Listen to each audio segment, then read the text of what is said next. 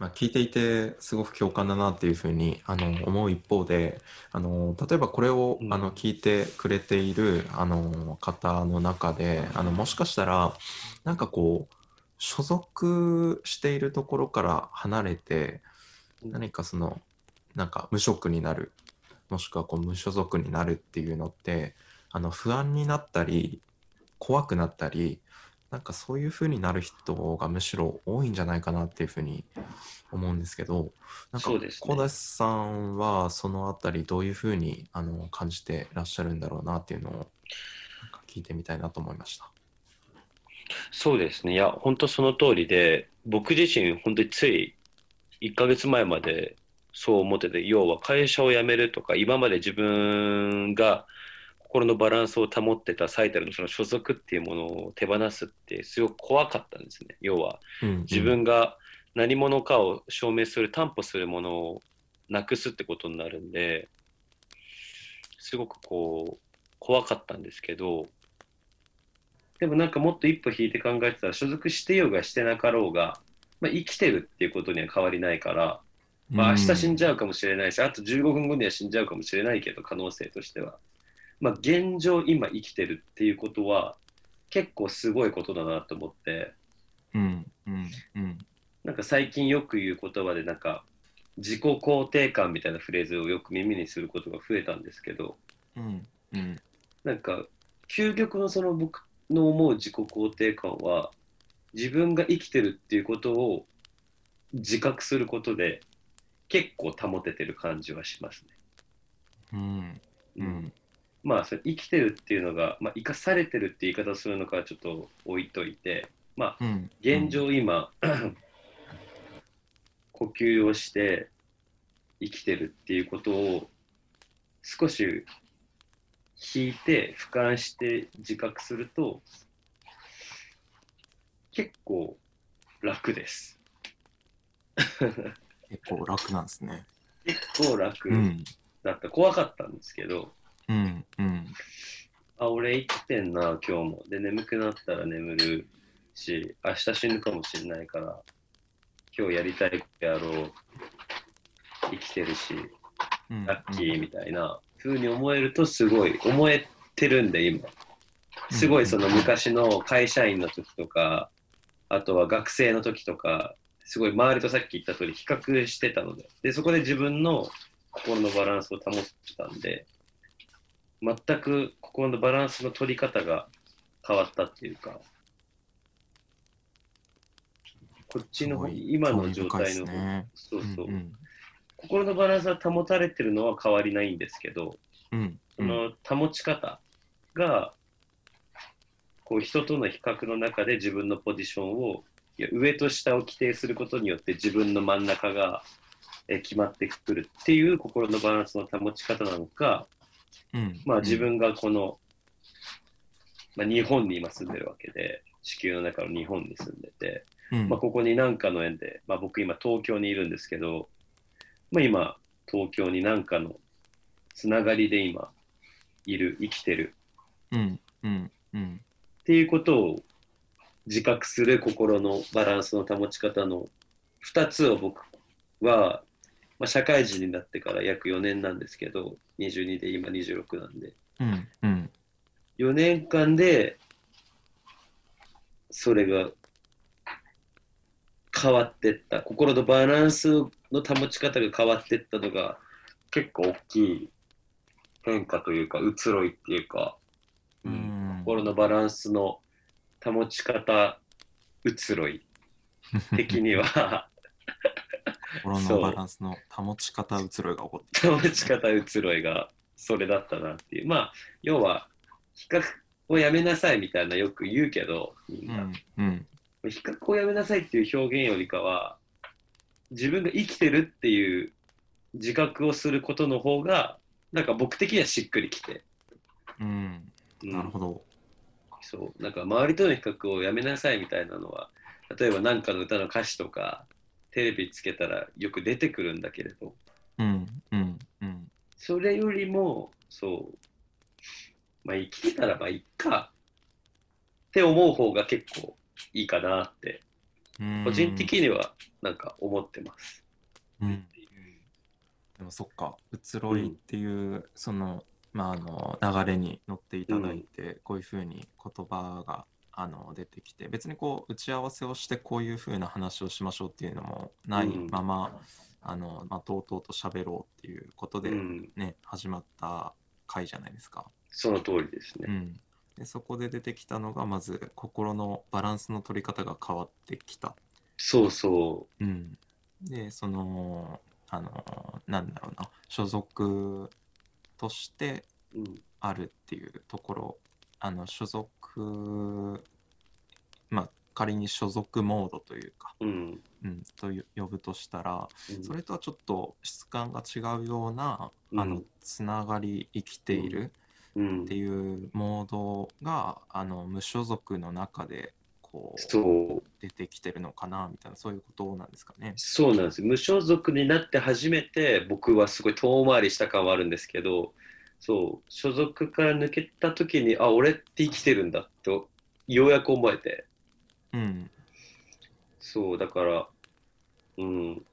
もっと多分、いい見つけ方はある、てか人それぞれ見つけ方はあるんでしょうけど、うん。うん。なんか僕の見つけ方はそうガチガチに周りとの比較だったり上とか下とかの世界を経て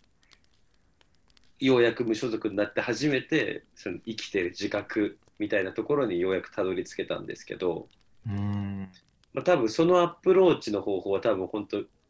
十人といる人の人生が違うようにあのみんなきっと違うからそれは結構興味ありますね。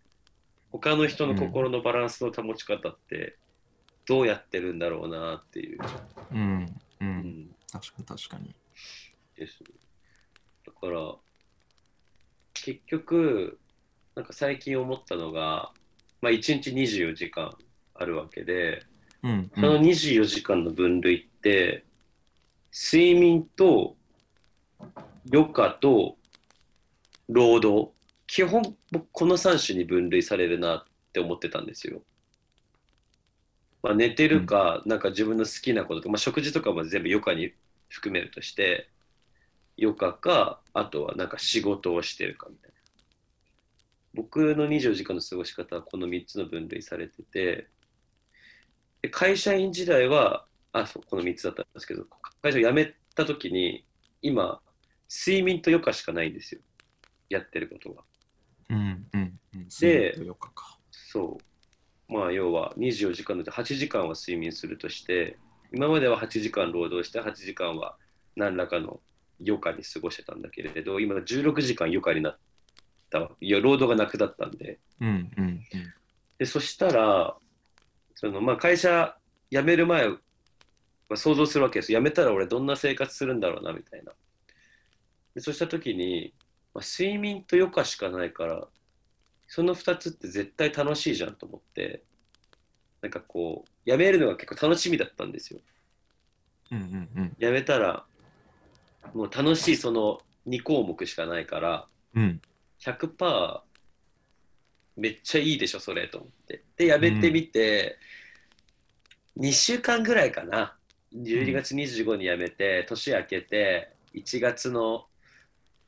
中旬手前ぐらいまではすごい良かったんですよ。その、うんうん。か会社用の携帯とか前はあ持ってたんで朝起きたら、うんそうなんだ。まずチャットとかメールチェックして業務時間外でもやっぱり見ちゃうし、連絡来てないかなとかうん。あの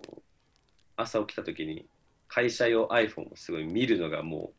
体に染みついてたんですけど、うん。まあ、それがこうなくなってあそっか俺仕事ないんだ。よっしゃーみたいな。解放されたみたいなうん。感覚が2週間ぐらいあってすごい楽しかったんですよ。うんで、1月の2021年のその1月の中旬ぐらいに、普通朝起きた時なんですけど、なんかパッと目覚めて、今日何しよっかなみたいな考えた時に、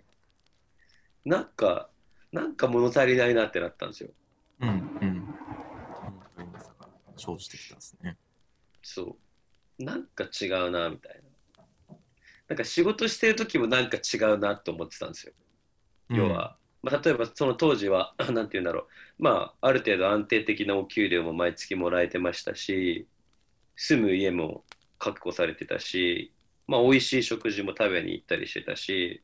まあ、友達も幸い周りにいたし、まあ、変な話彼女とかもいたんでなんかこう想像できる幸せなことって言ったら変ですけどなんかこういいものはこう手にしたつもりになった時ですらなんか物足りないなって思ってて。で会社辞めて睡眠と余暇しかなくなった状態。要はちょっとストレスだった労働がなくなったら満たされるかなと思ったら、なおも満たされなくて。うん。えなんだろうみたいな。僕的にはそこで満たされる予定だったんでうんうんその労働を手放した結果16時間自分の好きなことさえやってれば一日幸せに終わるだろうと思って。で何なんだろうこの一日の張りのなさは。張りっていうかなんて言うんだろうな、うんまあ、張りうん張りですね。なんか一日にこう張りがないっていう感じ。でそこでやっぱ思ったのがまあこれちょっといろんな語弊がある言い方かもしれないけれどなんか一個も何にも貢献してなかったんですよね。あの、うん。僕的には。貢献。うん。そうまあ、この貢献っていうフレーズはすごくこう難しいんでちょっと後で注釈はするとしてそう。なんかただ自分がさっきの話とすごい矛盾するようなんですけど要は生きてるだけでいいっていう感覚もあるんですよ。生きてるだけでいいっていう感覚もあるんですけど一方で何にも貢献できてない自分っていうのもうなんかすごいストレスっていうかなんかこううん。モヤモヤ感が生じてきていて、なるほどなるほど。まあ、言ってしまえば労働、会社で働くこととか、まあ、何らかの収入を得ている状態だと、まあ、社会的な価値をこう提供した対価として、まあ、お金を得てるっていうふうに定義するなら、まあ、それ仕事が好きとか嫌いとかは置いといて、まあ、何らかの貢献はしてるわけですよね。こう回り回って誰かはがお金を払ってそのサービスを享受してる人がいるわけで、そのサービスがなくなったら困る人がいるから、自分が好きか嫌いかは置いとくけど、まあ、何かには貢献してるんですけどその何かに貢献感がゼロになった時になんか自分なんかなんか嫌だなと思ってやっぱりだから仕事ってくくると変ですけど何らかのこう誰かのためにこう動いてたいとかこう誰かのために従事してたいっていうように思って、なんかこう人間が人間たらしめるものがもしかしたら労働、まあ、かっこ何らかの貢献する行為かっこ閉じなのかなっていうのを最近なんかちょっとポツポツ思ってて、うんうん。うん、なんかそう生きてるだけでまずは全然 OK だし超いいんですけどこう人間たらしめるものが自分の中の場合ですけどやっぱこう誰かのためになってたりとか本当にもう小学生とかでも言われるような話だけどありがとうって誰かに言われた時とかすごい幸福に覚えるとか、うんうんうん、なんか仕事してる時にありがとうございますって言われる時よりも今こう誰かに何者でもない所属してないこの僕にこう感謝されることがあるとすごくこうハッピーというか幸福に覚えることがなんか増えましたね。うん。うん、